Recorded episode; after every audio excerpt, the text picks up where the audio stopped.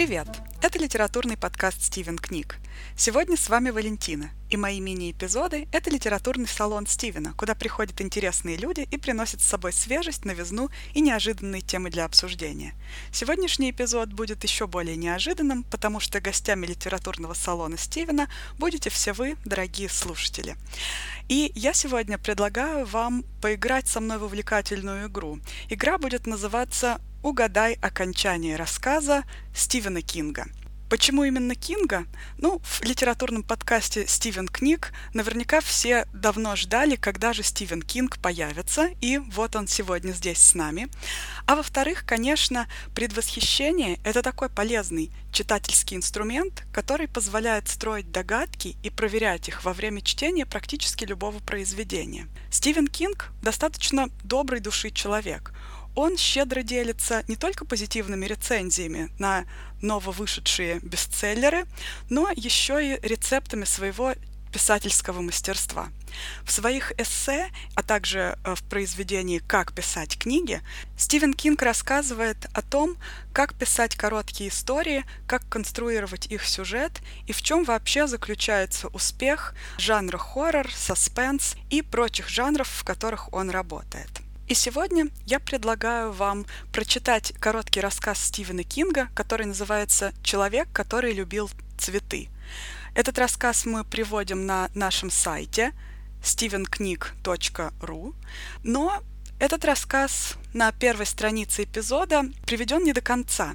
Я предлагаю вам прочитать этот рассказ до того места, где он заканчивается именно на нашем сайте, а потом вернуться к прослушиванию эпизода, для того, чтобы мы с вами вместе посмотрели на примере этого рассказа, как работает короткий рассказ вообще и как пользоваться таким нехитрым инструментом в читательской жизни, как предвосхищение. Итак, прошу на сайт, читаем рассказ. Итак, большая часть рассказа прочитана, осталось всего ничего, интрига создана, рассказ прервался на самом интересном месте. Итак, молодой человек теплым весенним вечером идет по залитому солнцем Нью-Йорку, собирая восторженные взгляды и улыбки прохожих. Явно он идет на свидание, покупает букет и встречает свою девушку, окликая ее по имени – чем же может закончиться этот, по всей видимости, очень романтичный рассказ? Возможно, закончится хэппи-эндом. Он приходит на свидание, девушка получает цветы, они счастливы и отправляются в нью-йоркские сумерки ну, продолжать свое свидание так, как им нравится. А может быть, а может быть, мы читали этот рассказ внимательно, начиная, собственно, с имени нашего любимого писателя – Вряд ли в рассказе Стивена Кинга концовка будет именно такая – сладкая, романтичная и совсем без всякого подвоха. Да и тем более Вряд ли короткие рассказы пишутся просто для того, чтобы рассказать нам совершенно ничем не примечательную историю, совершенно ничем не примечательного свидания. Давайте посмотрим внимательно на то, что пишет в рассказе Кинг какие именно маркеры приводят нас к логическому завершению этого рассказа и как мы можем понять, чем он закончится. Во-первых, автор начинает свое произведение с таких слов – ранним майским вечером 1963 года. Молодой человек бодро шагал по Третьей авеню, держа правую руку в кармане. Мы знаем, что первое предложение любого произведения – это его сильная позиция. Зачем же нам знать, какое было время года и почему молодой человек держал правую руку в кармане?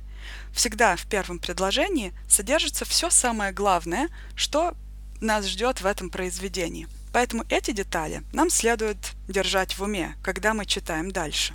После мы замечаем, что очень часто упоминаются слова «полюбить», «влюбленный», «любовь». Все время делается упор на то, что все улыбаются. Люди улыбаются молодому человеку, он улыбается им в ответ. Он улыбается постоянно. Это как э, маска, застывшее выражение лица. В какой-то момент нас должно это насторожить.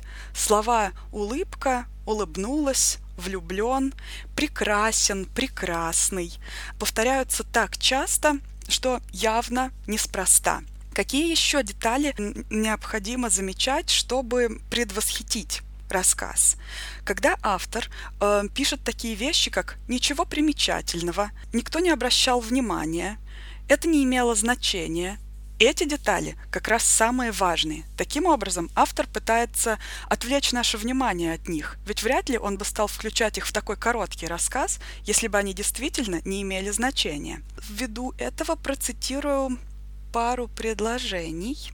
Во-первых, такое предложение. Весна – единственное время года, когда ностальгия не оборачивается горечью.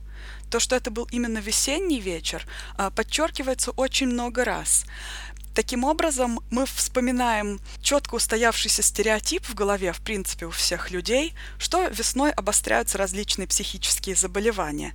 После предложения о весне а, много раз подчеркивается то, что на тележке с цветами преобладал желтый цвет. Желтый цвет – цвет болезни и тревоги. Таким образом, эта ассоциация усиливается в рассказе. Потом После эпизода с тележкой следует очень интересный и важный абзац, про который автор два раза говорит, что это не важно. Радио сообщало не очень приятные новости, но никто не обращал на них внимания. И среди этих новостей фигурируют такие. Убийца с молотком все еще на свободе. Тело неопознанной женщины было поднято со дна из Тривер. И в конце этого абзаца автор снова повторяет, все это казалось нереальным, не имеющим значения. Так почему же эти новости цитируются? После этих новостей сразу следующий абзац. Молодой человек прошел мимо цветочника, и отзвук новостей стал постепенно затихать. Юноша нерешительно обернулся, задумавшись. Пальцы снова сжали что-то в кармане пиджака. На мгновение на его лице появилось выражение нерешительности, одиночества и даже какого-то испуга – но стоило ему вынуть руку из кармана, и он вновь приобрел прежний вид нетерпеливого ожидания. Рука в кармане, которая была у нас в первом предложении, снова здесь повторяется, и повторяется она после упоминания убийцы с молотком, который все еще на свободе. Явно эти новости и их звук каким-то образом встревожили молодого человека, который вдруг сжал что-то у себя в кармане. Хм, интересно, что же это могло бы быть.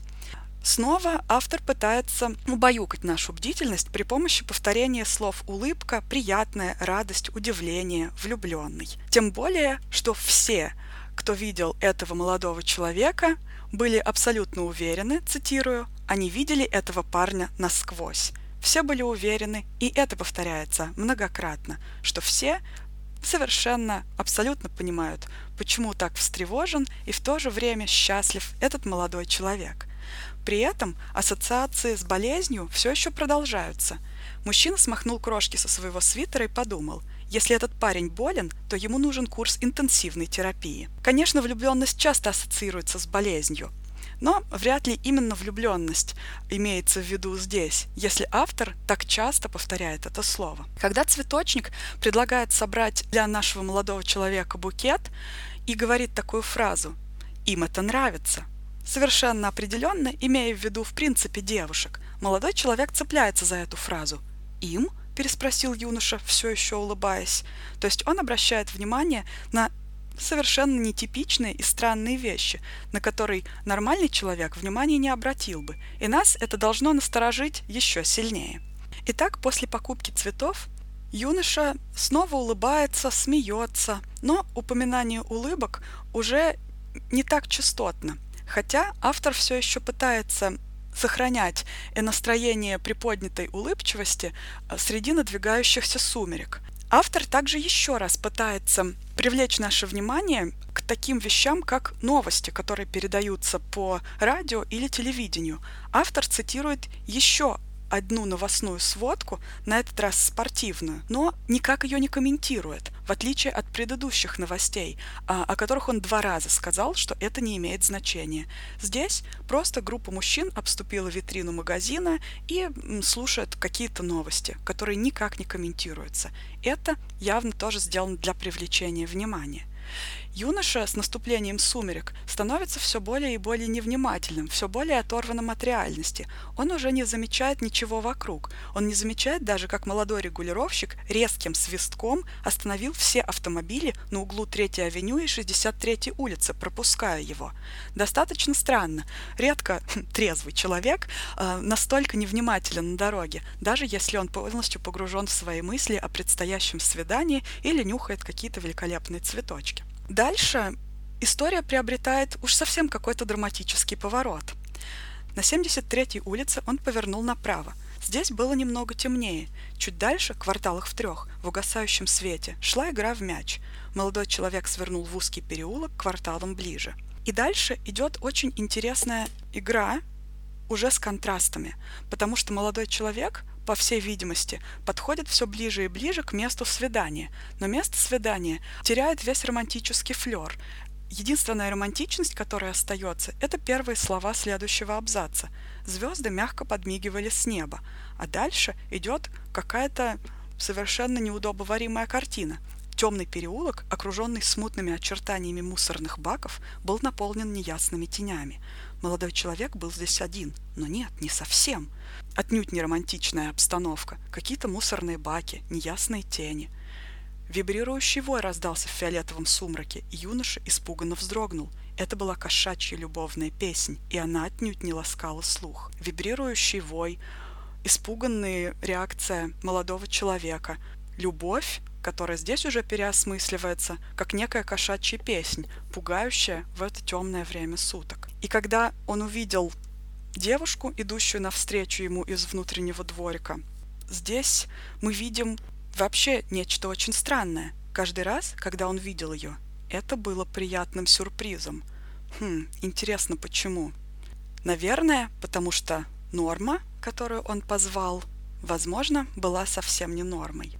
Теперь вы можете снова вернуться на сайт и продолжить чтение рассказа, дочитав его до конца. Ну как, оправдались ли ваши читательские ожидания? Стала ли концовка гораздо более ожидаемой после того, как вы прослушали этот разбор? Не буду пересказывать конец этой истории, но я думаю, что теперь вам становится гораздо более понятно, чем эта история могла бы закончиться, причем с самого начала – Путем накопления одинаковых деталей, которые могли бы ввести читателя в заблуждение, автор реализует прием обманутых ожиданий, повторяя слова «улыбка», «рассмеялся», «влюблен», «прекрасен». Автор показывает нам, что он повторяет эти слова совсем не напрасно, а лишь для того, чтобы разбить это навязчивое впечатление совсем не прекрасным, не любвеобильным концом этого рассказа. Если вам понравился этот способ чтения коротких рассказов, возьмите еще парочку рассказов Стивена Кинга и попробуйте прочитать их с карандашом в руке. Побудьте немножко Шерлоком, поищите улики, которые указывают на концовку рассказа. Может быть, этот способ поможет вам читать и толстые романы, и предсказывать э, повороты сюжета, и находить убийцу в детективных произведениях. А если вы любите, чтобы произведения навсегда оставались для вас сюрпризом, чтобы писатели все еще могли вскружить вам голову внезапной развязкой, тогда не пользуйтесь этим методом предвосхищения и удивляйтесь, и позволяйте себя удивлять. Спасибо всем, кто дослушал, спасибо всем, кто прочитал рассказ Стивена Кинга, и до новых встреч! Всем пока!